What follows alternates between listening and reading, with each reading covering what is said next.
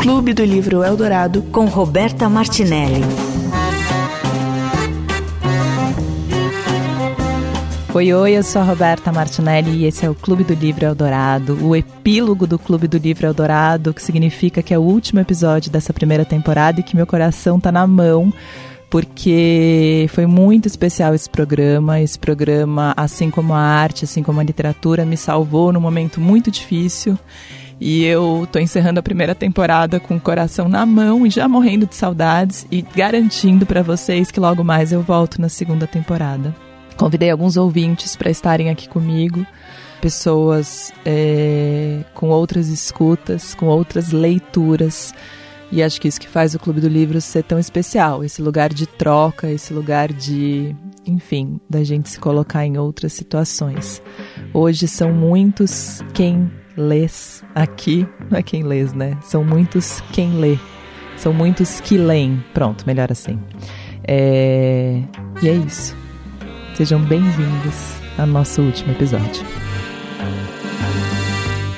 O nosso primeiro ouvinte é o Otávio Carmo. Ele é português, então a gente vai entender às vezes complicado, mas prestando atenção dá para entender tudinho quando a gente ouve. Clube do Livro Eldorado. Parte 1. Quem lê? Otávio. É... Eu não sei o que eu tô fazendo. Esse programa eu não sei o que eu tô fazendo. Mas, mas a gente nunca sabe, não é? Vai indo. A gente vai é indo. Coisas, é, é uma das coisas. Também tem esse lado maravilhoso da vida, não é? Se ela fosse exatamente como a gente quer, talvez não fosse tão interessante. É isso. Bom, alguns dias. É, o, e o Clube do Livro foi, foi isso, né? Eu acho. Eu tô, eu tô gravando esse epílogo porque eu queria ouvir várias pessoas, porque eu fiquei com vontade de ouvir, ouvir, ouvir. Parece que quanto mais ouve, mais você quer ouvir, né? É, e eu, eu, daqui desse lado também foi, foi um pouco isso, né? A gente teve a oportunidade de, de, de, ver os livros, né? por, olho, por um olhar diferente daquele que, que é só o nosso. Porque quando a gente olha para uma obra específica, e isso aconteceu muito nas conversas, né? lê com, com a carga emocional e, e, intelectual, claro, também, mas muitas vezes com a carga emocional que a gente está carregando naquele momento. E às vezes ouvir outras perspectivas e outras formas de, de, de entender aquela, aquela obra abre muito, abre muito o entendimento para, para outras possibilidades, é? até, até de, de, de, compreensão daqueles mundos que a gente vai criando. Sim. Otávio, é, com o que, que você trabalha para as pessoas que não sabem? Eu sou jornalista especializado em religião. No caso, eu trabalho em Portugal especificamente com uma agência de notícias da Igreja Católica e faço sobretudo informação relativamente à, à atividade do, da, do Vaticano. Portanto, essa é a minha especialidade de trabalho. O, mas o, o, boa parte da minha vida, como tu sabes, é sobretudo ouvir música e ler livros durante o trabalho, e obviamente e a família. Mas sim, mas tem muito com isso. E você é, escreve? Daí, uh, escrevo. Escrevo coisas.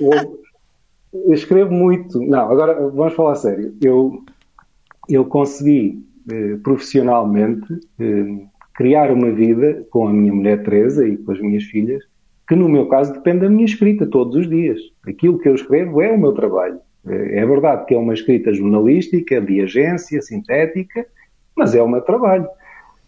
E eu também escrevo outras coisas que vou guardando. Tenho dois poemas publicados em, em, em coletâneas. Enfim, seria um atrevimento muito grande a gente falar que, que isso faz de mim escritor, embora num dos livros que, do do Livro, a certa altura se diz se escreveu e publicou, está lascado, não é? Portanto, agora já, já está publicado, paciência. Mas, mas sim, há, há uma relação dupla com a palavra, aliás, várias, não é? A palavra que se ouve, a palavra que, que se lê e a palavra que se escreve. A palavra está, é uma constante na minha vida sempre e é muito com a palavra que eu me relaciono com as pessoas. Eh, muito, porque repara, eu acho que é das poucas vezes que eu e tu estamos olhos nos olhos, embora através de uma máquina, em sete anos de, de, de amizade, mas a palavra é uma, é uma constante na nossa vida. E foi a palavra que construiu esta relação, e é a palavra que constrói as minhas relações. E é por isso que eu me emociono tanto com a palavra na música e é por isso que eu procuro tanto a palavra na literatura também, porque é essa forma de construção diferente de si e dos outros que a gente vai encontrando na palavra de alguém, que depois se torna nossa, né? Que bonito você falar isso, né? Porque é, muita gente, quando tem uma amizade distante, fala que é amigo por rede social, né? E não, a gente é amigo pela palavra mesmo, né? Foi a palavra que nos, que nos une e que nos une todo dia, né? Você é uma pessoa muito presente na minha vida e é através da palavra mesmo, não é através da rede social. É, e, e eu, eu, tenho que falar que eu comecei muito pela, pela, parte da escuta da música e eu procurei a literatura brasileira por dois motivos. Um deles é porque, efetivamente, para entender bem a música que a gente ouve num país diferente, porque apesar de eu, de eu gostar muito, eu estou num país diferente, eu preciso, eu preciso entender referências culturais que, que, existem, não só da literatura clássica, dos autores mais consagrados, mas aquilo que, que, que, se está escrevendo agora. Como é que as pessoas entendem as relações, como é que entendem o mundo, como é que entendem o país. E isso, isso a gente ouve muito na música, mas também tem, tem de ler e perceber. E, e, e obviamente, que outra, outra maneira foi, através das muitas sugestões que tu vais dando, de partilhar essa palavra. Aquilo que tu, tu entendes que é um, um livro interessante e que pode ter uma, uma abordagem bonita, profunda de determinados assuntos, eu ter a curiosidade de, porque tu aconselhaste, e aconteceu acho que muita gente, muita gente que está ouvindo no, no Clube do Livro fez isso, ouviu, descobriu aquele livro e foi atrás dele e procurou já, de uma maneira ou de outra, eh, descodificar aquelas palavras que foram, que foram sugeridas. E, portanto, embora Embora o Clube do Livro, a certa altura, teve uma coisa muito interessante, porque se, se a temporada do Som a Pino foi uma, uma grande discussão sobre o sucesso da entrevista sobre foi uma grande discussão sobre sucesso e insucesso. Esta, esta temporada do Clube Livre foi um grande debate sobre se o leitor também pode ser um bom escritor, não é? E como é que a gente se relaciona com a palavra? Sim, muito. É. Foi muito. É engraçado como vai criando um tema, né? No, no geral, assim, quando a gente acompanha tudo. Teve algum livro do que fez parte dessa primeira temporada do clube que você que bate forte no seu mais forte no seu coração? Sim, Sim. Eu, eu, eu acharia que seria Salvar o Fogo, até pelo aquilo que eu disse no meu trabalho, é um, é um livro que mexe muito com várias coisas da minha vida, mas não foi, foi o pior dia de todos. O pior dia de todos foi. Eu li no avião e, e, e dei muitas graças a Deus estar num sítio sozinho, chorando, onde ninguém via, por tudo, porque eu sabia como é que ia acabar. Ou seja, não sabia que ia acabar da forma que acabou, mas nós sabíamos que acabava em tragédia. E a tragédia na nossa vida, usando aí um termo paulistano, tornou-se uma espécie de garoa. A gente sabe que ela está lá. A gente, e acha incomoda no momento em que ela está, mas está sempre esperando que ela vá embora e que volte ao sol.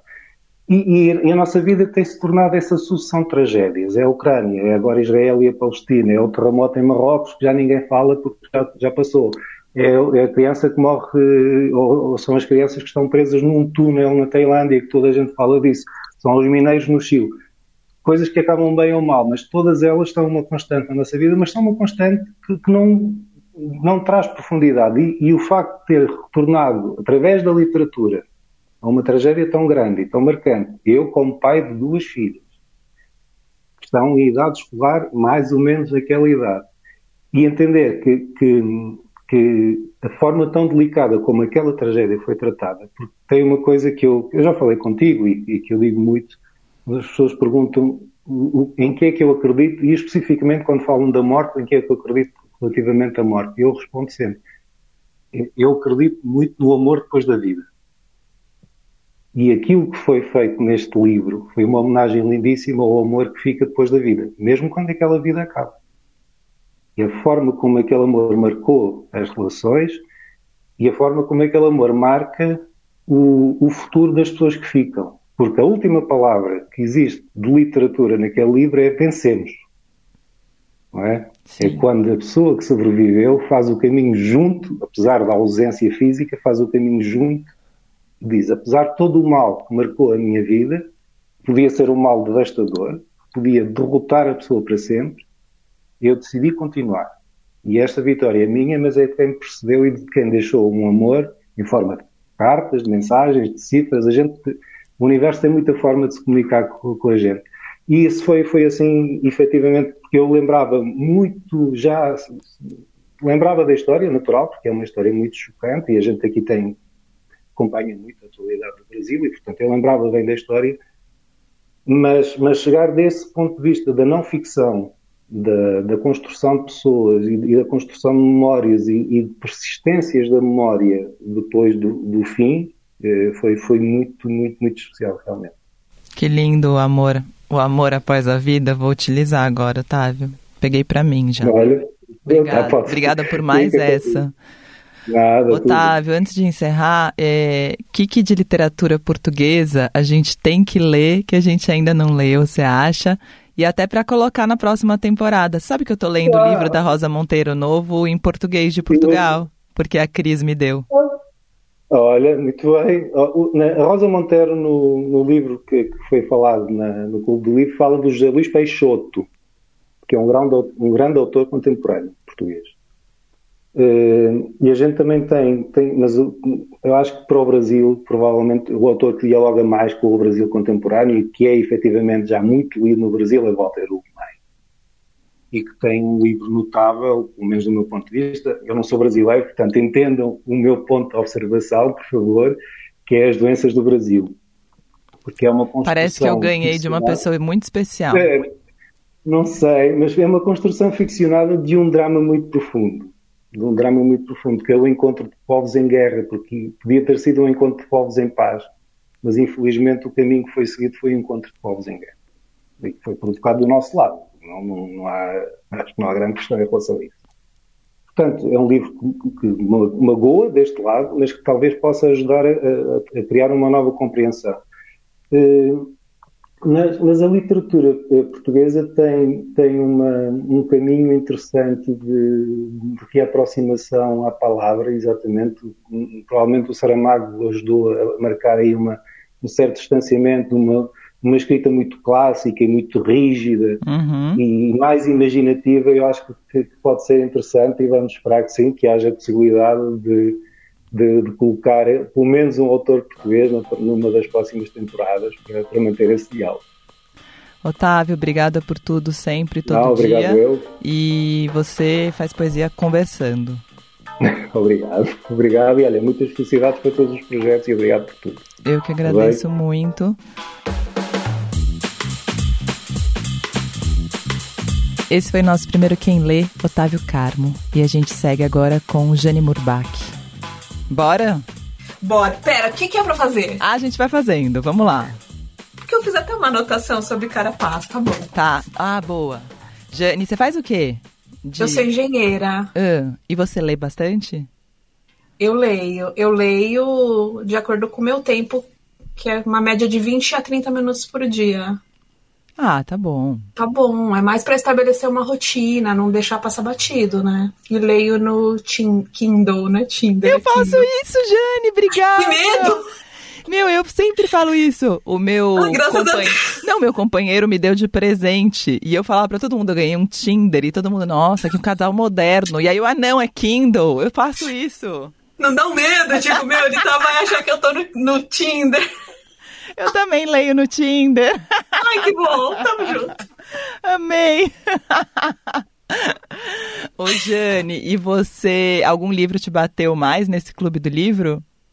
Então, infelizmente, eu não, não li todos, né? Esse, esse Carapaz, para mim, foi fantástico, porque eu cheguei à conclusão que eu gosto bastante desses livros que narram relação com os outros. E, e que eu cheguei, que eu anotei, que eu te falei, a relação com os outros, ela só serve para ser contada, não serve para ninguém dar palpite. Então, tipo, a Madi e a irmã dela, quase a Madi põe a gente contra a irmã. Mas ela não acha aquilo. Quem tá achando aquilo é a gente, com base no que ela vai contando, né? Não sei se você também pensa assim. Você acha? Eu, eu acho não, eu acho, eu acho a irmã, eu acho que ela coloca a irmã num lugar muito a irmã eu acho que quem conta a história está sempre contando sobre a relação, né? Então está contando a partir do que sente com aquela pessoa. Então a outra pessoa é sempre linda, é solta, é livre, é louca, é não sei o quê. E eu fico pensando quanto essa pessoa é de fato tudo isso, né? E aí eu acho que a, a, ela, ela, ela faz isso com a irmã, assim, ela conta de um jeito que você fala, nossa, que irmã. Mas eu achei a irmã, ela mostra a irmã entrona, meio bicão, meio sem noção. Sim, também. O marido tenta mostrar para ela isso, mas ela não admite. É tudo bem, é sem noção, mas eu vou cuidar dela assim mesmo. E você não vai falar nada. Sim. Não parece isso? Sim, sim, mas eu acho engraçado, eu acho. Eu acho que ela, ela faz tudo isso, mas eu acho que ela faz tudo isso porque ela tem uma admiração. Olha como a gente lê diferente, que engraçado. Sim. Você tem É, irmã? Não, então, isso também pegou pra mim. Eu sou filha única e mãe de filho único. Hum. Meu filho tem 18 anos. Eu tava, eu tava ouvindo aquele podcast Color versus Color, não sei se você ouviu, né? Eu preciso. É aham. maravilhoso. Mas um muito louco, né? A relação daqueles dois irmãos, né? Do Fernando e do Pedro. Acho que a gente lembra também como era bem louca a relação. E eu tenho irmãos também. E uma relação muito complexa. muito difícil de contar. E eu fico achando que irmãos, no final das contas, são romantizados por filhos únicos. E são. E quando a gente vive a relação, eu acho que alguém escreveu isso, talvez seja Rosa Monteiro na Louca da Casa, quando ela finge que tem uma irmã, ela dedica o livro a uma irmã que não existe, e durante o livro ela conta muito sobre a irmã. E a irmã não existe. É, então ela está romantizando a existência da irmã, mas eu acho que a gente vai crescendo em oposição aos irmãos, ou os irmãos como nossos outros possíveis eu, sabe? Sim, pode ser. Nem me fala desse livro, hein? Porque não tem nem no Tinder ele, hein? Eu vi todo mundo falando, gente, que tá caríssimo na Amazon também, né? Eu procurei no Kindle e falei, não, o digital vai ter esse desganhento. Por isso, por isso que roubaram os meus todos, né? Porque eu já tive quatro que foram roubados. Então é por isso que as pessoas roubam esse livro, porque ele não existe, então é normal. Sorte da- dos amigos da Dania Reis que ganharam. Sorte, é, total. Vamos todo mundo se inscrever para ser amigo da Dani, para ver se ganha nos próximos. Entendi. E eu acho também que o que pega pra gente no Carapaz é a relação entre mulheres, né? Que, eu não sei se você já leu a Ferrante. Já e já li também. É. Então, a Ferrante tem isso, né, também, a- a- as amigas geniais ali, né, como elas vão crescendo uma em oposição à outra, uma fica mais bonita, a outra é mais inteligente, uma é mais isso, outra é mais aquilo. E eu acho que são relações femininas retratadas, que eu acho que por muito tempo não teve na literatura tantas histórias femininas retratadas e que é muito bom de ver. Sim, provo- uma provocação, né? Uma provocando a outra, né? Sim. Mas no Carapaz, honestamente, eu acho que a Madi, ela meio idolatra a Nina, mas ela conta pra gente de um jeito que dá vontade de ligar pra Nina e falar, ô, se toca, larga a mão de ser chata. Que doido, sabia? Porque várias horas eu também achava ela mini chata, mas eu contei, até contei pra Lisa Ginsburg, né, que eu briguei com uma amiga minha no começo do ano, que foi uma briga Aham. super séria. Eu nunca tinha brigado tão sério com uma pessoa, tipo, eu não falo com ela desde janeiro. Horrível, hein? Horrível. E foi porque ela falou que eu era muito protagonista em tudo. Então, quando a, a, a Madi, Madi descrevia a Nina, eu falava, meu, será que ela me vê que nem a, essa vê? a-" entendeu? Eu fiquei achando que a minha amiga me vê como Nina, sabe?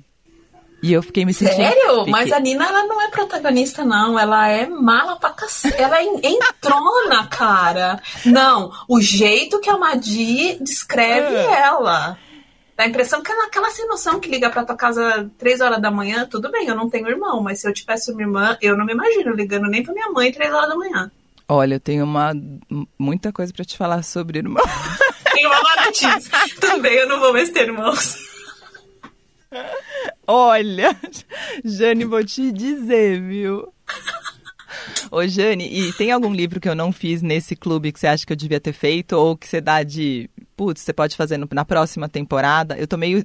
tô quase com falta de, de ar, que o- esse é o último programa dessa temporada, né? E a gente volta ano que vem só. Sim. Eu não sei Ah, muito bem o que eu vou fazer até lá. Os meus dois livros favoritos, acho que eles são meio esquisitos demais. Que Ah. é O Amor nos Tempos do Cólera e Casa dos Espíritos. De novo, relação. É sempre alguém contando como é a relação com aquele, né? Sorte que o Amor nos Tempos do Cólera, que é o meu mega favorito, tem filme que dá pra você pirar mais, ainda é com o Javier Bardem, que você ainda fica felizona com Sim. Boa. E A Casa dos Espíritos foi novidade. Assim, eu também já tinha visto o filme quando eu era pequena, acho que não é tanto do seu tempo, mas quando eu era adolescente bombou esse filme. E aí agora eu li o livro, é sensacional, é sensacional, é da vida mesmo também. Mulher, é uma, tem mulher, né? Mulheres fortes, importantes. E você já leu Amor nos Tempos do Cólera? Li faz muito tempo, muito mesmo. Tipo, acho que eu li na em língua portuguesa na faculdade. Na escola? Não, na faculdade já. Ah. Na minha. Tá. Tudo que é da escola eu recomendo segunda. que a gente releia. Meu, você sabe que eu gostava dos livros da escola? Eu, eu tinha. Foi quando eu descobri a literatura, então eu fiquei muito apaixonada. Mas o, coisa... o, o, Gabriel Garcia Marques, eu nunca, nunca consegui ler o, o 100 Anos. Porque. Nossa, eu amei muito. É, eu não consigo, eu me perco. Aí falam tem que fazer a árvore genealógica, ah, sabe? Mas não é porque puseram isso na sua cabeça, hein? Não sei, mas eu vou tentar. Porque ler. colocam isso mesmo na nossa cabeça. Eu vou ler, o, eu vou reler o amor e vou ler. Quer dizer, uma né? coisa que eu Dizem, né? Foi... Tem uma pilha tão grande do meu lado que eu tô falando que eu vou ler tanta coisa que eu não sei quando. Eu li Dom Casmurro de novo, porque é da época da escola trauma, hashtag trauma, e li na sequência A Vida Futura, do Sérgio Rodrigues, que eles voltam pro mundo presente. Ah, eu não li Foi ainda, muito legal essa duplinha. Ah, vou fazer isso. O Sérgio Rodrigues tá na minha, tá na minha pilha do lado da cama também. Vou fazer isso. Olha, como eu tô perto, se você quiser doar livro, eu passo até aí pra pegar, tá? Ah, eu tenho um, sabia? Que eu ganho repetido às vezes. Se você quiser, ah, vamos aceito, falar então. Mega. A gente fala no Whats. No WhatsApp. Então, no e aí eu li esses, não, li vários, tem aqui na minha lista. É, é, li um que não acabava nunca, que é um tal que chama Todos os Belos Cavalos, do McCarthy, que é um cara famoso americano que morreu. Meu Deus, o livro é mais arrastado do que tudo. Eu não consigo ler ele. Muito. Eu tentei já Meridiano, tentei vários, não é. consigo. Esse é muito famoso. E eu tenho meio vergonha, tipo, uau, ele é um gênio, será que eu não tô entendendo? Eu também. Mas também não consegui ainda. Mais, mas eu sou engenheira, qualquer coisa eu ponho na conta do CREA. Falo, CREA, deixa eu ser burra. Ai. Tudo é Rio, eu não sei se você Amei, já... tá na minha lista do próximo. Esse, esse pro clube seria bem legal, Vai né? ser, vai, esse vai ser já. E Luxúria. Luxúria é muito bom também, eu amo. Uma boa também. Eu li, foi o primeiro que eu li no Kindle. Podia foi chamar a, a, Fernanda Torres, sei lá, que ela topa pra fazer o Quem Lê. Que ela fez, né? No eu teatro. acho que topa. Ia ser lindo. Ela é, eu acho que ela é bem legal, eu, eu acho, acho né? também. Também tenho esse sonho, vamos ver. Mas não tenho muita certeza. Jane, obrigada. Como é que é seu sobrenome, Jane? Murbach. Murbach. Tá bom. Prazer. Adorei, obrigada. muito obrigada pela oportunidade. Vou ver o que eu junto de livro, vou ver se eu acho uma louca da casa barato também e te escrevo pelo Insta. Tá bom, se você achar no aquele negócio virtual, estante virtual, me fala que eu entro lá e compro. Naquele negócio virtual que não é o Tinder, tá bom. Não, e nem o que. É, não é o Tinder, pelo amor de Deus.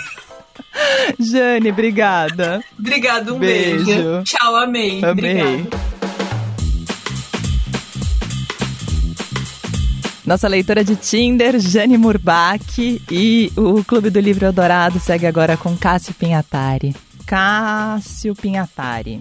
Isso mesmo. Me fale de você. O que você faz? Quem é você? Tá bom. Eu sou Cássio Pinhatari, como você disse aí, sou professor, né? Uh, e sou escritor também. Uh, resido aqui na cidade de Osasco, que é ao lado de São Paulo, né? Mas tenho aí o mundo da arte sempre na minha vida. Uh, eu venho de uma família de pai, diretor e ator de teatro, de mãe, diretora e, e, e de teatro também, e, e, atriz e cantora, né, participando inclusive de festivais, ganhando alguns prêmios, essa coisa toda. Então a arte sempre teve na minha família, né? Sim. É, mas aí, é, quando eu me vi fazendo é, arte já no teatro, trabalhei praticamente 10 anos como ator, eu vi muito da dificuldade que se era para trabalhar nesse mundo e levar uma vida economicamente estável. Sei né? bem. É, eu sei que você sabe, muitos perrengues e tal, e eu tinha esse desejo, mas eu, por conhecer outras pessoas também, falei, quer saber, vou tentar fazer o contrário. Então fui estudar, me formei em letras, para ter uma vida economicamente viável, e no futuro eu vou encaminhar-me aí para a arte, para entender essa coisa toda do que eu quero, né? E fui estudar e me formei, estou professor há 23 anos da, da, de uma rede privada importante e grande daqui da cidade de São Paulo, mas sempre indo, assistindo teatro, cinema, shows, essa coisa toda. Até que me né, pintou a vontade, eu comecei, eu já escrevia, comecei a escrever e lancei meu primeiro livro infantil em 2019. Qual né? é o nome?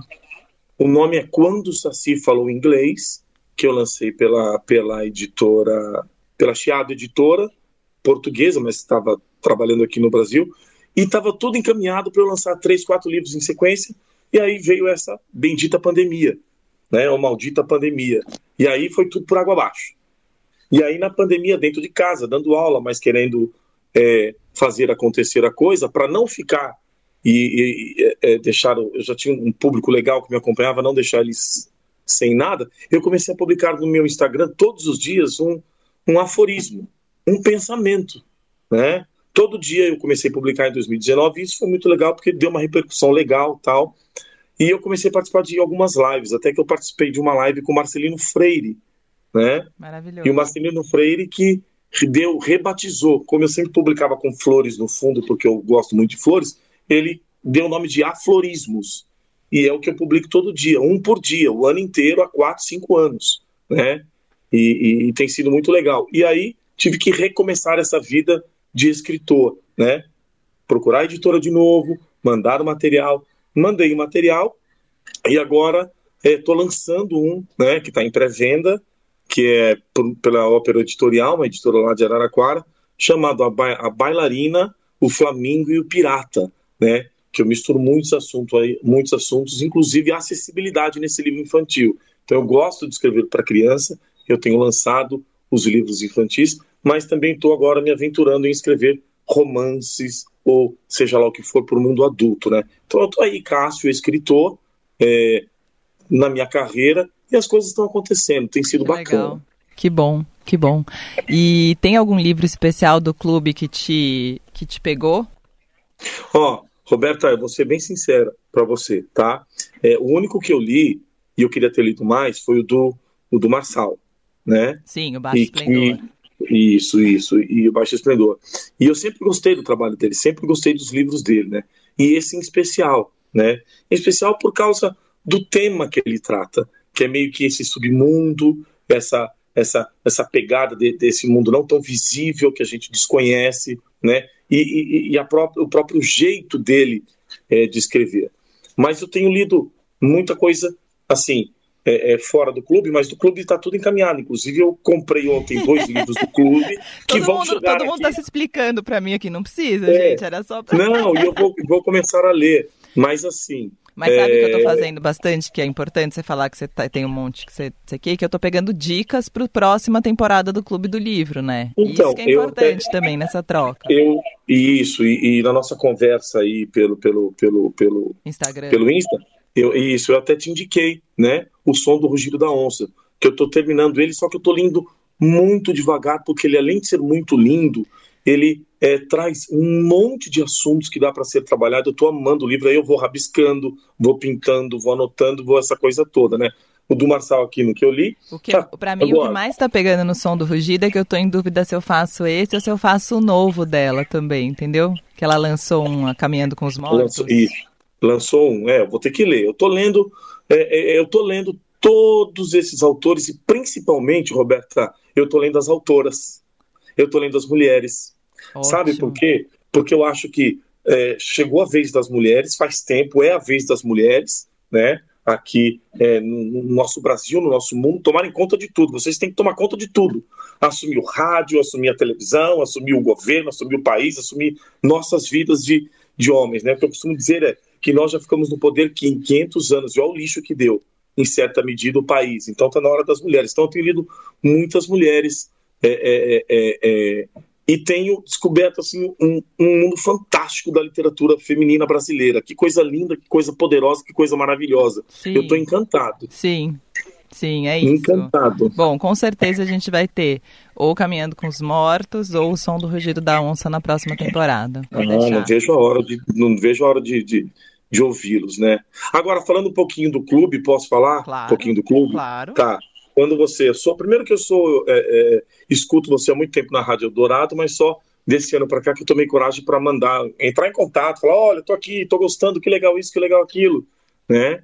E, e, assim, quando veio a proposta, falei, oba, mais uma coisa de literatura para eu ouvir essas coisas todas. Mas o que mais me encanta no, no, no programa de vocês é o formato dele. Essa coisa de alguém falar do livro, alguém que tem uma opinião, né? E depois o próprio autor do livro, quando consegue falar essa coisa toda, pessoas que, que. Porque aí não fica num viés só, né? E como tem coisa legal, diferente, que a gente não leu, que a gente não percebeu, né? Ou até que percebemos para dizer, caramba, eu tô errado, eu tô certo, é isso mesmo, olha, tá combinando comigo. Então eu acho muito legal o formato do, do, do programa e até agora eu tô invicto, assim, eu ouvi todos, né? É, eu tô, com, eu tô com um pouco de já de tristeza, né? Porque agora a gente vai parar a primeira temporada e eu realmente, Isso. assim, eu não lembro como é que eu fazia antes do Clube do Livro, como é que eu vivia. É, pois é. Porque eu porque vivi, você... o que eu mais vivi de bonito, acho que desde esse segundo semestre, foi aqui nesse clube. Ah, deve ter sido uma, uma, uma aventura intensa, linda, foi. né? Além do fato de que você, efetivamente, para como você comanda aí, você tem que, obviamente, que ler os livros, né? E aí haja tempo, né? Porque você está aqui, está na TV, está é, fazendo isso, está fazendo aquilo. E parar. o tempo de leitura, como é que fica? Que é hora você lê? A hora que dá, qualquer momento. É isso, né? é isso que a gente é acaba descobrindo que qualquer momento é legal para ler. E não tem um momento certo, né? Não, Porque às vezes você está é lendo. É, é isso que eu falo para as pessoas. A leitura não tem que ter um momento certo, um canto certo, né? É aquele momento que deu. E às vezes, naquele momento que deu, você enganchou na leitura e você não quer parar mais. Então, qual é o momento? Tem que ter um momento para a leitura. Não tem, não. Leitura é a qualquer hora, a qualquer momento, em qualquer lugar. O que você tem que fazer é livro embaixo do braço para onde eu for, para onde eu caminhar. Essa sou eu. Boa. É Cássio, obrigada. É. Prazer. Imagina. Que isso, um prazer falar com você. Tamo Ótimo junto, programa. Tamo próximo. Tá bom, pode chamar que eu estou aqui quando precisar para falar, tá bom? Tá bom, obrigada, querido. Tá bom, nada, um beijo. beijo. Tchau. Esse foi o Cássio Pinhatari e agora tem o Gilberto França. Ai, ai, eu tô um pouco triste que ele vai. Esse é o último episódio dessa temporada, né? Esse negócio de temporada, aí você fica triste até a próxima temporada, né? Aham. Uhum. Mas eu fiquei assim, eu, eu tava lendo, né? E é engraçado que quando você começa a ver o, ah, os livros que vocês estão falando e tudo, a impressão que dá, embora eu goste muito de ler várias coisas, é, é que eu não sei nada. Aí você fala, gente, mas onde que estavam esses livros que eu nunca ouvi falar, sabe? Mas eu acho que todo mundo tem isso. O é, tempo, não eu é? acho que a gente, a gente nunca vai saber nada. Não vai dar É, tempo. e aí eu começo a olhar e falei, cara, mas eu tô lendo o quê, né? Aí você começa a ver e tal. É assim, aí, aí é óbvio, né, que algumas coisas você, você vê que é uma outra linha. Os livros que eu gosto, é, ele é mais ligado em relação profissional, mas eu gosto de outras coisas, né? Sim. Gosto de poesia, gosto de vários outros, outros. Mas esses que você em específico falou e, e, e narraram, eu fiquei assim, correndo para ver e buscar. Eu falei, meu, a minha lista já tá gigante. e, e aí você vai vendo que, por exemplo, é, vocês, né, que vocês estavam falando que você consegue, não consegue ler vários livros ao mesmo tempo. Você consegue? E eu já gosto disso. Ah, então, tipo, não se eu olhar na minha casa, eu tenho um livro aqui, eu tenho um livro aqui. Eu gosto de deixar livros assim, tipo, cada lugar eu tenho um livro, porque eu. Ah, tô lendo sobre isso aqui, ah, deixa eu dar uma olhada. Aí eu começo a ler, me irrita um pouco, me. Mesmo que o livro seja muito empolgante, aí eu deixo do lado e pego outro. Não, eu não E consigo. aí saio, né? É. Não, e o que eu gosto de ler realmente é de ficar, por exemplo, eu tô lendo um livro agora que eu tô amando de paixão, que chama Aos Prantos no Mercado. E eu só Hum. penso nisso, entendeu? Você quer terminar. Eu, Você tipo, eu, e eu quero voltar pra essa história. Tipo, ah, eu- e, e às vezes durante o dia eu me pego com saudades de alguma coisa que é da pessoa do livro, entendeu? É da- dessa história. Uhum. Então, eu gosto Uhum. desse sentimento de estar presa numa, numa vida paralela, quase. Ô, Gilberto, e você não se apresentou para os nossos ouvintes. Ah, é Quem é você? Eu sou Gilberto França, pai da Beatriz França, aquela coisa, né? E eu tenho 40, vou fazer 47 anos depois de amanhã. E eu gosto da, eu- assim, o clube do livro, é, para mim, realmente é uma coisa que me preenche muito. Eu, eu, eu já falei, adoro as coisas que você faz, principalmente essas questões da, da, dessas conversas, né? Porque, aí, voltando à fita, né? Eu conheço a- a você através do Som a Pino, através da Rádio Dourado, tudo. E eu costumo falar que você é aquela amiga que, mesmo a gente não tendo contato de se ver e estar tá próximo o tempo todo, mas que acompanho e que eu vou curtindo muito com as coisas que você cria, da Rosa, do Pedro, enfim, da sua família, e é como se realmente fizesse parte, porque a gente vai meio que a, vivendo a vida, né, do outro, né, vivendo o que o outro está tá mostrando ali. E com esse clube em especial, é, eu realmente, como eu te falei, eu fui atrás de textos e atrás de coisas que até então eu não tinha é, o costume, né, de pegar e falar, e ver e ler e tal. E aí eu falei, pô, e eu, e eu ouvindo, né, o, as histórias dos autores e do pessoal que comentou sobre, aí eu comecei também a, a, ter essa busca comigo, assim, de por que, que eu não leio esses livros?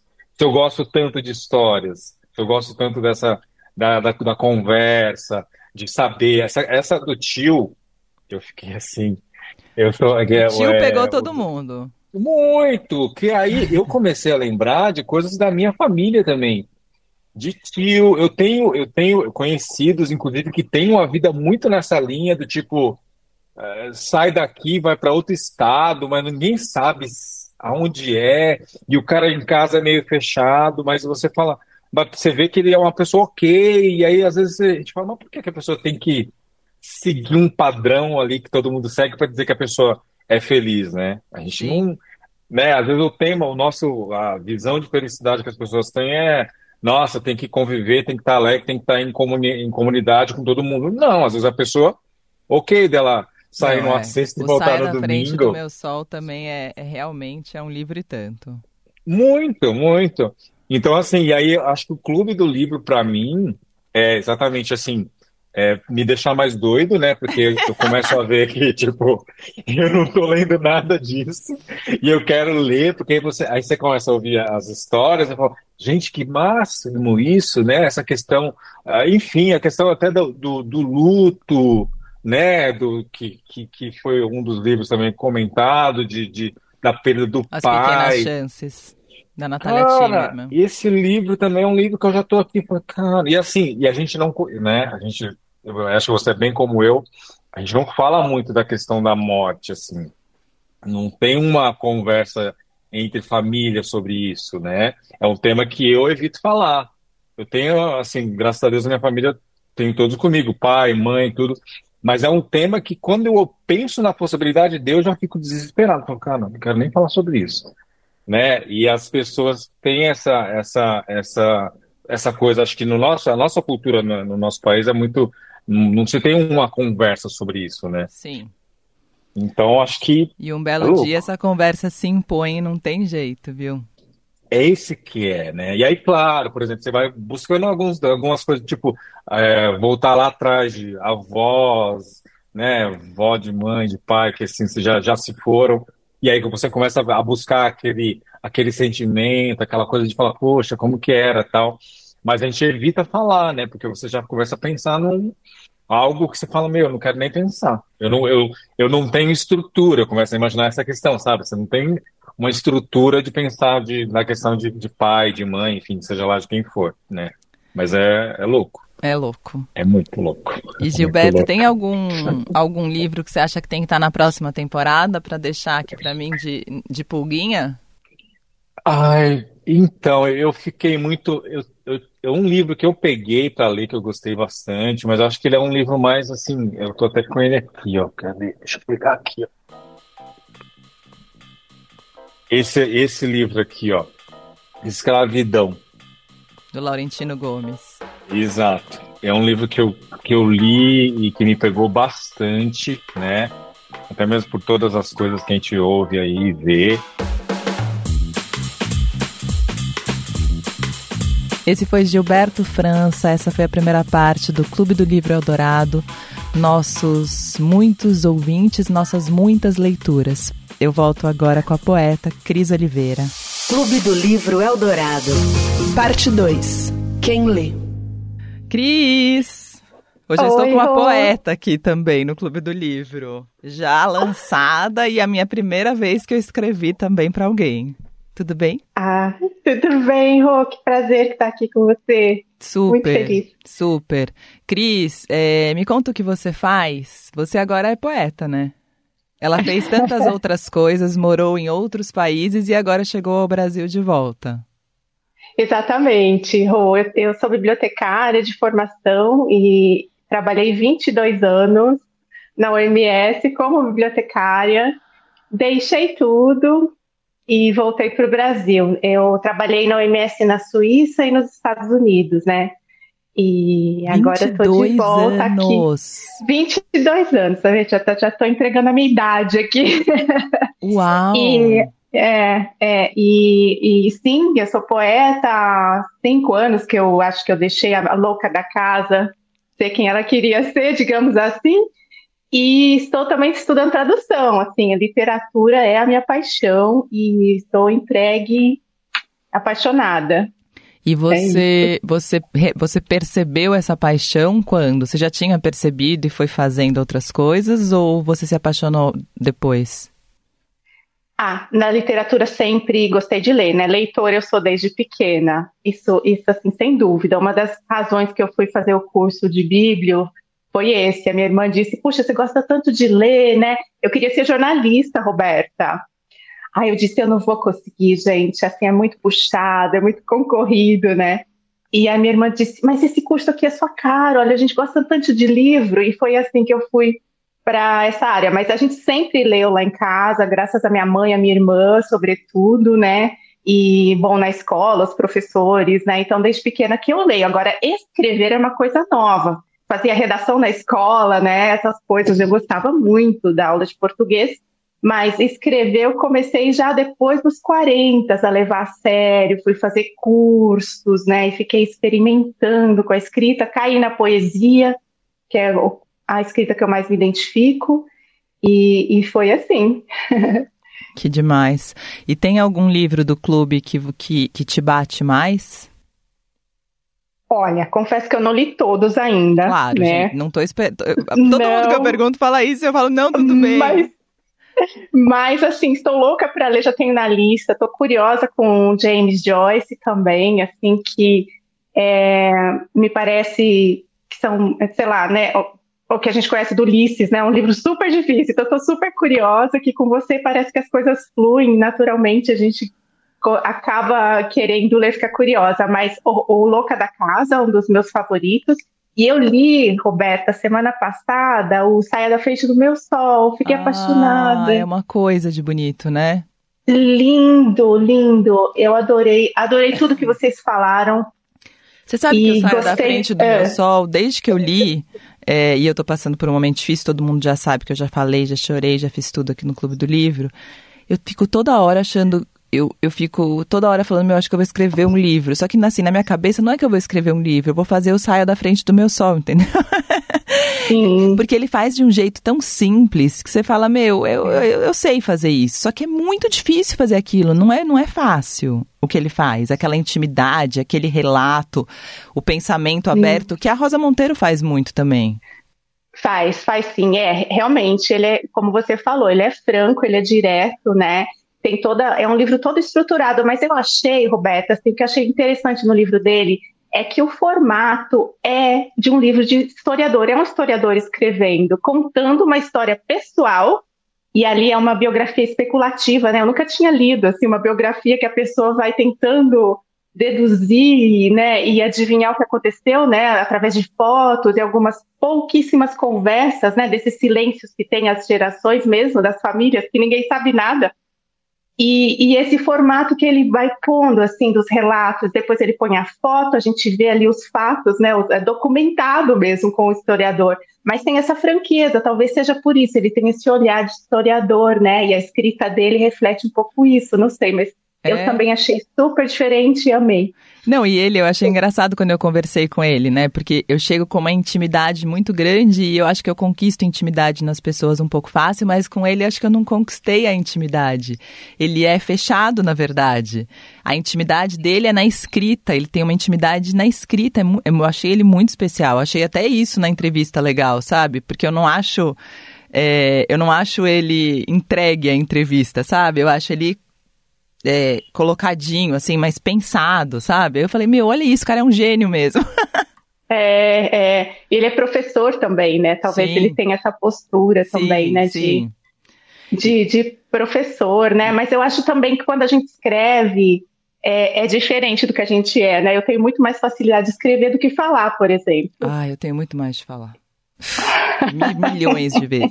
E você sabe que esse negócio do silêncio das famílias, né? Que eu tô numa fase muito mexendo nessas coisas, né? Na vida. E, e meio que tentando quebrar os silêncios da minha família, né? E como é difícil. Porque as pessoas não Sim. estão dispostas a quebrar o silêncio. E quem quebra o silêncio está atrapalhando, supostamente, a paz, que é uma paz inexistente, uma vez que não existe diálogo Sim. né? Mas quando você provoca a fala nas pessoas, parece parece que você é o agente que está tumultuando aquilo. Só que na verdade o tumulto tá no silêncio em que aquilo foi construído, não é no, no barulho que deve ser feito. Se o barulho fosse feito, talvez aquela, esse caos não tivesse estabelecido, né? Sim, talvez. Por que será, né, Roberta? É, tenho isso na minha família também. E, todo mundo e eu tem. sempre me pergunto, será cultural, geracional, sabe? Assim, os meus avós que não contavam nada para os meus pais, que não, sabe? Tem isso, os bisavós, né, os avós dos meus avós, enfim. A gente não sabe muito a nossa origem, por exemplo, na minha família, sabe? Tem coisas assim básicas que a gente não sabe. E até mesmo quando você está falando de genética ou doenças, né? de genética, você não sabe a predisposição que você pode ter para uma doença, né? Isso aconteceu comigo, né? Eu não fiz a prevenção, poderia ter sido feita se tivéssemos conversado, mas eu acho que também faltava conhecimento, sabe, Rô? Ah, como chegaram aqui esses imigrantes, como eles conversavam, como as famílias eram separadas, era doído talvez contar para eles certas coisas e ficou talvez essa cultura, não sei, eu, eu tento entender também, mas eu não entendo. A nossa geração com certeza conversa muito mais, isso se vê nas crianças, né, nos filhos, né, Muito. essas crianças que estão aí, como elas são mais abertas, mais é, é, expressivas, elas são mais, né, enfim, livres até parece. É. Não, eu tô muito, tô muito pensando nisso e muito incomodada com os silêncios, né? Porque É. se fossem silêncios que não machucam, né? Mas são silêncios que vão destruindo famílias, sabe? Que vão sendo levados como se nada. E a gente vai Sim. tocando, tocando, tipo, gente, calma aí, tem alguma coisa errada aqui. Por que, que a gente não resolve? É, né? é verdade, eu, aquela é frase verdade. do Felipe Charbel, eu não paro de repetir, que é éramos muitos é, e não sei o que, hoje somos poucos e não nos damos bem. Sim, sim, é pesado, acontece Acontece Sim. nas melhores famílias. nas melhores famílias, em todas, todas, um dia com certeza. Cris, que livro faltou que você acha que eu posso colocar nas próximas temporadas, uma vez que esse programa não vai morrer nunca mais? Ai, nunca mais, graças a Deus, Nunca. por favor, não Mas morra. vai parar, né, gente? Agora eu já tô com, com falta de ar, mas ele vai parar agora até a próxima temporada. Ah, vai ter um. Tá. Vai ter Ah, férias, tá? eu falo Tá isso bom. eu falo isso fingindo segurança, mas na verdade eu tô em pânico. É, Mas ele já tem data. é. Ai, Rô, que pergunta, nem me preparei aqui, porque eu fico pensando nessas grandes escritoras que a gente tem agora, né? Você tá lendo algumas, né? As contemporâneas, né? Brasileiras. Eu acho que, assim, tem. Ó, a Ana Rush é uma das minhas preferidas. Mas olha o que eu tô né? lendo Ela agora, escreve- Rosa A Cris Monteiro. me deu de presente a Rosa Monteiro E? novo, o perigo de estar no meu perfeito juízo. Tô amando, é muito a louca da casa. E Mas não É tem muito. ainda em português, e aí ela me deu em português de Portugal. Isso. É tipo a continuação, né? Tem ali as Super. referências, o estilo. Ela vai pegar a gente nas histórias de novo, mas É. é, fantástica. Mas você tava Fantástico. falando da Ana Rush, É, Ana Rush e sabe os tais caquinhos, né? Que a gente já falou da tanto dele, Natércia, talvez. tá na mas lista da próxima. A gente precisa falar dos tais caquinhos, Eu da construção do personagem, a história, maravilhoso, pronto. Ai, gente, então o que mais? Eu nem, eu nem pensei. Não, já tá ótimo. Piranesi. Você já leu Piranesi? Não. Ai, eu tenho que ach- achar a autora. Eu tenho amnésia, igual o Bruno Moraes falou, eu tenho amnésia também com nomes e de personagens, de autores, Não, né? É uma autora, eu procurar. acho que ela é inglesa, se eu não me engano. E Piranesi é uma história muito, muito bonita. Susana é Clark. ficção. Aí, pronto. Tá. E eu, eu acho que ali tem várias coisas para discutir, assim, da, do nosso poder de transformação, talvez. Tá? É um livro que dá muito pano, assim, para manga. Cris, obrigada, amor, por tudo. Eu que agradeço, linda. Um Fala beijo. Fala seu livro, calma aí, seu livro. Ah, o ah. meu livro, Cova de Dentes, publicado pela editora Paraquedas, é, desse ano. É, poesia, são poemas que eu escrevi nos últimos quatro anos. E é isso. E a quarta capa mais linda é a Roberta Martinelli. Ai, que chique. Tá bom. Obrigada, amor. Obrigada, Rô. Beijo. beijo. Amei. Tchau. Amei. Essa foi Cris Oliveira. Nosso próximo quem lê é o Tiago Duran. Ô, Tiago, vamos lá, Olá. se apresenta pra gente. O que, que você faz? Quem é você? Tiago Duran. Bom, Tiago Duran, é, tenho 37 anos. É, bom, eu estudei comércio internacional. É, e agora moro na Alemanha. Agora, agora, né? Sim, sim. Faz quatro anos que eu moro na Europa, eu morava na Espanha antes, e agora faz um ano que eu tô na Alemanha.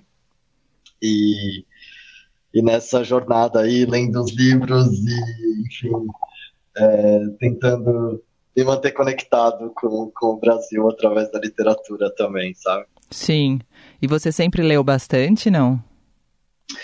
Sim, eu, na verdade, acho que sempre tive uma conexão, assim, com, com a literatura. Eu venho de uma casa em que, é, em que tinham muitos livros, então, desde sempre, é, desde sempre, assim, né, sei lá, com uns 10 anos, quando eu tinha já como ler um livro inteiro, eu comecei a ler Coleção Vagalume, acho que todo mundo deve ter começado, Sim. talvez, por aí.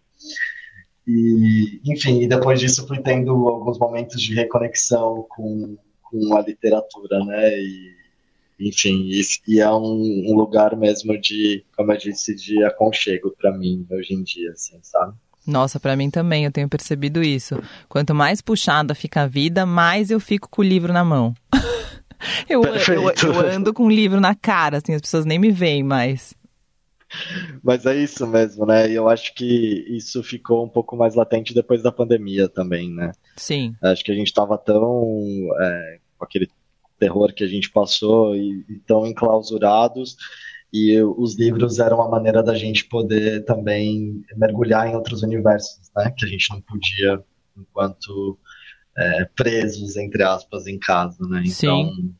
acho que ficou ainda mais importante tudo isso, né? Sim, foi o jeito da gente viver algumas coisas, né? Uma vez que a gente a só gente ficava em viver. casa. Exato. E tem algum livro do Clube do Livro que te pegou mais? Eu sei que você não leu todos. Todo mundo fica pedindo desculpas. Eu não, eu não é, gente, não é chamada. Nossa, tem, na verdade, tem alguns, assim. É engraçado porque é, tiveram alguns livros que, bom, alguns que eu já tinha lido antes, então foi interessante porque é, acho que tem isso, né, do clube. É, você não é igual quando você assiste uma série, por exemplo, você comenta com as pessoas, né, sobre aquela série e tal. E o livro é sempre uma, um, uma experiência muito solitária, né? E por isso que eu acho maravilhoso o, o Clube do Livro, porque você vai escutando e você vai tendo acesso a outras visões, a outras interpretações que nem você mesmo às vezes tinha, tinha pensado, né? Não, é maravilhoso. Acho que eu só quero fazer clube agora, porque você vai. ah, você desenvolve o livro num lugar novo, num encontro. É muito, muito legal. Total. E, mas respondendo a sua pergunta, é, bom, tiveram alguns, na verdade, né? Acho que é, bom, As Pequenas Chances, da Natalia Timmerman, me pegou demais. Assim, acho, acho, que eles me pegam em lugares diferentes, os livros que eu vou falar. Assim. Tem o da Natalia Timmerman, um, tem o Saia da Frente do Meu Sol também, que é do Charbel, que foi, na verdade, o último que eu li agora, e eu li por conta do clube, porque eu acho, esse livro foi muito interessante para mim, porque é, eu acho que, assim, lendo talvez a sinopse, ele não me pegasse, sabe? Mas escutando o clube, ele me pegou muito, assim. Muito, né? Por, Sim, porque principalmente na hora que ele fala, né, assim, ah, eu quis é, não retratar a morte do meu tio, mas a vida dele e honrar uma vida que foi é, sufocada, né, de certa forma, por todas as razões, né, enfim, não vou dar spoiler aqui. Mas, nossa, me pegou demais, assim. E, bom, Nota sobre Impermanência também, esse eu já tinha lido, e aí foi muito legal esse episódio, porque foi uma forma de resgatar aquela leitura que já tinha me, me pegado.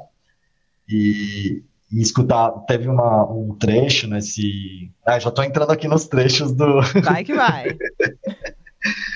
é, mas teve até um, um, comentário que eu achei super interessante, né? Que eu não lembro se foi a Paula mesmo que disse isso, mas que era sobre é, o quanto era importante você ter é, você ter a, a mulher sendo a mulher contando a história sendo a outra e não o homem contando, né? Sim. Assim, foi a Paula. Nossa, foi, foi a Paula, não foi? Foi.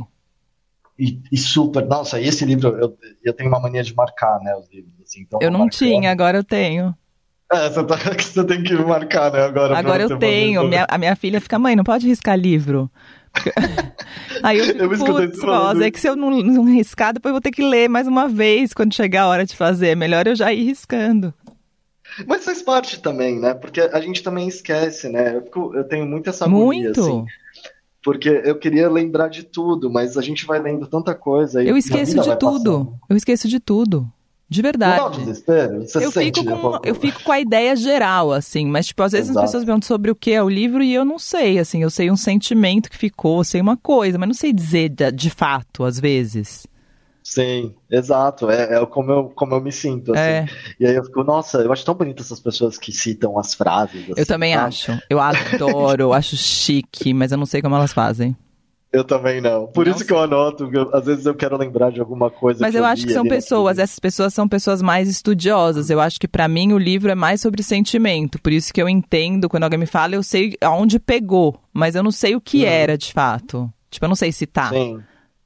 É, Mesmo a frase do ver... Charbel que eu tô citando desde o programa dele, hoje já citei algumas vezes que eu não sei como é ainda, mas que genericamente é aquela, tipo, éramos uma família grande, não sei o que lá, hoje Sim. somos poucos e não nos damos bem, sei lá, mas eu não sei a frase de fato, sei que eu gosto dela.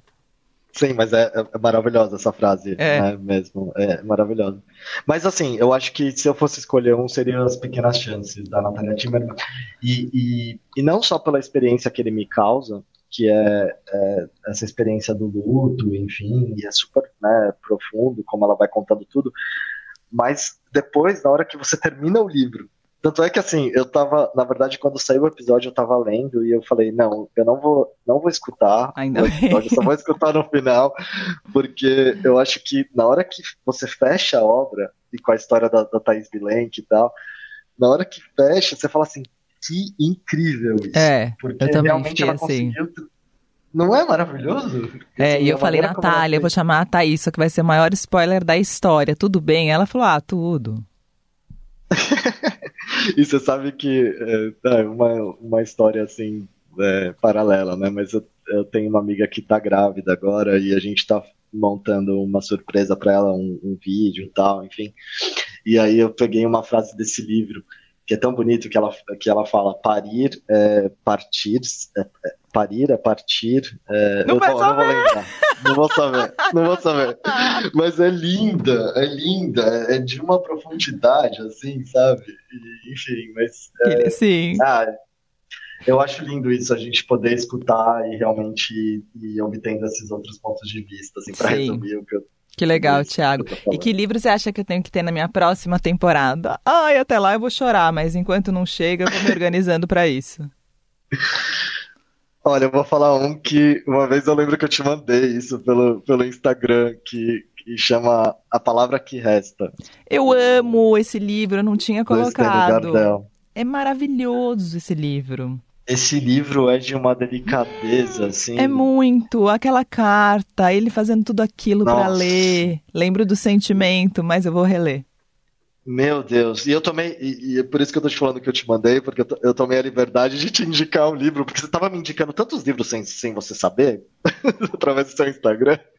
E eu falei, cara, eu vou mandar isso pra ela, porque eu acho que ela precisa ler. E aí eu lembro que depois você leu, você até postou e tal. Sim, sim. E Maravilhoso. Nossa, mas eu acho esse livro maravilhoso. Assim. Maravilhoso, assim. ótimo. Maravilhoso. Não tinha pensado nele. Perfeito. Tiago, obrigada. Arrasou. Imagina, obrigado que bom que você veio. Um prazer participar. Esse foi o Tiago Duran e agora a gente encerra com a nossa última ouvinte, leitora, é, trocadora, Larissa Mello. Larissa Mello, me fale de você, quem é você, o que, que você faz? Então, eu sou leitora. Tô vendo a sua e... estante atrás. Né? Baita estante. e professora. Então, é, apesar de não ser de literatura, a literatura sempre fez parte da minha vida desde criança, que eu adoro ler, desde quadrinhos a tudo quanto é fantasias e coisas do tipo. E aí, na fase adulta, eu só fiz potencializar e direcionar de vez em quando minhas leituras, né? Mas sou professora. Professora do e... quê? Na área de administração. Uau! Uh. É, em outro rolê, completamente diferente da literatura. Mas é muito legal isso, porque, é, por exemplo, também outra realidade, porque eu sou aqui de Recife, Pernambuco, só que eu trabalho no Instituto Federal no Sertão de Pernambuco. E aí, como é uma instituição pública e também tem o ensino médio, então a literatura me ajuda muito, inclusive, a me aproximar desses alunos. Então, assim, por eu não ter feito, por exemplo, uma licenciatura, né? Eu me formei em bacharelado, não em licenciatura. É, de certa forma, eu morria de medo, né? De contato com adolescente, ensino médio e tal. Achava que caso eu fosse professora, me tornasse professora, seria mais no ensino superior. E foi uma forma de me aproximar de alunos, assim, porque além de sempre estar com o livro ou postando nas redes sociais e comentando, dando algumas indicações, é, eu sou meio geek, meio nerd, e aí os acessórios com referência e tal. Então, muitos deles diziam, ah, professora, tipo, estojos do Harry Potter. Aí, ah, professora, que legal e tal. Então, assim, até exemplos na aula eu tentava usar e pegava referência. E isso era muito legal, né? Super. E aproximou muito.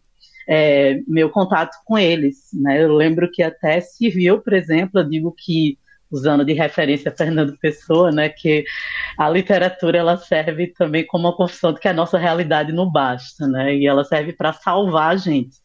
Então, a literatura me salvou, por exemplo, de crises de ansiedade de pânico, e tem sido isso, e vejo que ela me ajudou a salvar, inclusive, algumas alunas, alguns alunos meus.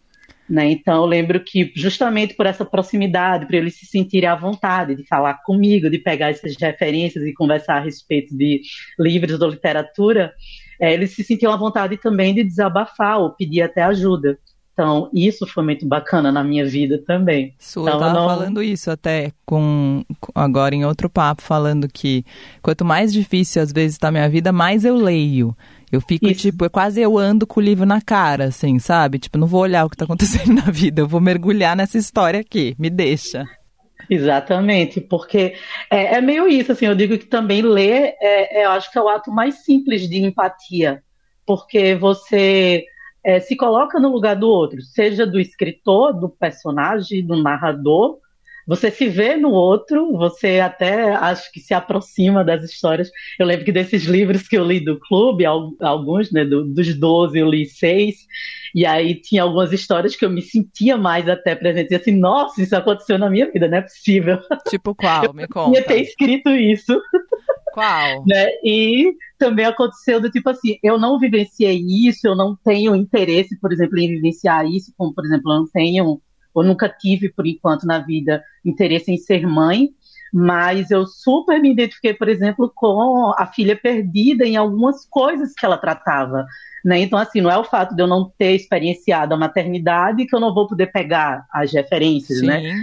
E, e, é muito interessante isso, assim. Então, você, de fato, a literatura ela serve para isso, né? Além de salvar e você imagina um certo mundo como fuga, também é você começar a participar de outros mundos e se ver em outros papéis também, né? Sim. É isso. E quando muitas vezes, né, que as pessoas falam, ah, por que, por que não escrever, né? Que eu acho que foi um tema recorrente também no Clube do Sim. Livro, né? Porque eu acho que quando as pessoas propõem escrever, o que elas estão nos propondo é viver outra vida, né? Por que, que você não vive outra vida, já que a sua tá tão difícil? Exato. É, tem coisas assim que eu até comento também, do tipo, eu acho que eu não tenho, assim como você falou em né, do tipo, eu acho que eu não tenho o talento de, de ser Sim. escritora, né? Eu gosto muito de ler e dizem muito, né, quem lê muito tem essa facilidade. Eu também acho que não. Na verdade, por eu ter ido para a carreira acadêmica, meio que eu precisei, por exemplo, na, fazer minha dissertação, ela que bom que virou um livro, só que é uma escrita técnica, é uma escrita muito específica, inclusive, sim, poucas pessoas eu sei que vão ter acesso, até a linguagem é diferente. E ao mesmo tempo eu vejo assim que eu teria talvez esse anseio de colocar no papel, mas eu acho que eu não sei como colocar no papel. Eu também Isso. não sei organizar. Por isso que eu acho muito bom o fato de eu conseguir, por exemplo, eu disse, me identificar em alguma dessas literaturas que a gente leu nesses livros e dizer, poxa, era isso que eu queria dizer, que bom que ela falou. É isso, eu também penso a mesma coisa. É, aqui, é isso que eu queria falar. Tá aqui, tá falado, pronto, resolvido. Teve algum livro que bateu mais desses seis que você leu? Muito. Teve assim, desses seis que eu li, tanto além do livro, é, dos, dos, seis que eu li, né? Eu li O Baixo Esplendor, O Salvar o Fogo, A Filha Perdida, As Pequenas Chances, Nota sobre a Impermanência e Os Mortos. Desses, inclusive, quando junta não só a leitura, como a experiência de escutar vocês no podcast, é muito legal, porque é, junta a música, junta a fala de vocês, essa ideia também de entender que nunca é o mesmo livro que está sendo lido, porque cada um vai interpretar de um jeito. Então, foi muito forte para mim, mas principalmente as pequenas chances e notas sobre a impermanência. Nossa, eu chorei horrores. É, eu acho que esses dois episódios foram muito fortes. Para mim, o, o, Nas Pequenas Chances, eu confesso que eu tava me segurando muito ainda, porque eu tava receosa do meu pai ouvir o programa.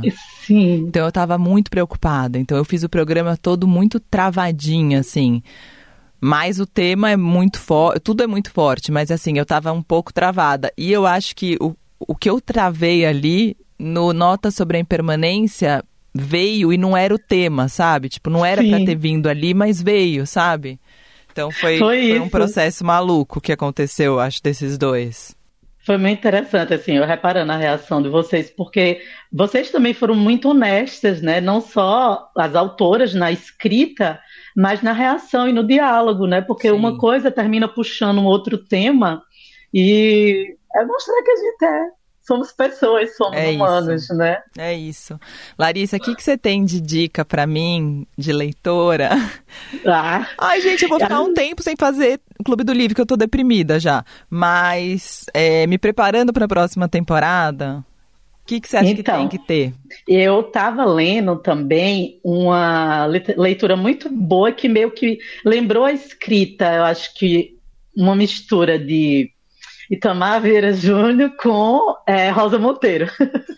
porque eu gosto muito dela. Não consegui, por exemplo, ler a, a Louca da Casa, porque não tinha, mas eu tenho o A Boa Sorte, tenho até separei aqui a ridícula ideia de Nunca, Nunca Mais Te Ver. ver. Que é o título mais ah, Esse título e aquele outro do Massal Aquino são os melhores. Sim, eu receberia as piores notícias, sim. Nossa, isso é que é um título, minha gente. É, eu nem precisava ter o um livro, só o título já é de fato um acontecimento. Sim, esses são. E aí é o da Michele Verusca. É, Micheline, na verdade. Micheline, já falamos dele. Mas qual que, o Caminhando com os Mortos ou o Som do Rugido da Onça? Então, é, eu li os dois, bem recente, inclusive, e fiquei naquela do tipo, nossa, eu fiquei muito surpresa com o Urgido da Onça, o, porque, assim, de fato, é, ela pega uma história que acontece, bota a parte ficcional, e eu não fazia ideia de que aquilo tinha acontecido. É, e o, o, segundo, o Caminhando com Motos, eu achei mais, assim, desbravador no sentido de, de escrita de fluxo de consciência dela. Então, ela escreve de uma forma até hum, diferente. E já no final é que quando ele arremata, assim, que, putz, me pegou, assim, acho que pelo também meu posicionamento um pouco mais feminista e dessa ideia, assim, então tem uma frase que eu lembro que foi até do ecobag da, da campanha quando foi a pré-venda, do lançamento, que é eu desobedeci e vou continuar desobedecendo. Nossa, eu achei maravilhoso. Eu usei essa ecobag em tudo que era lugar. Eu andava desfilando com ela, porque essa frase é muito maravilhosa.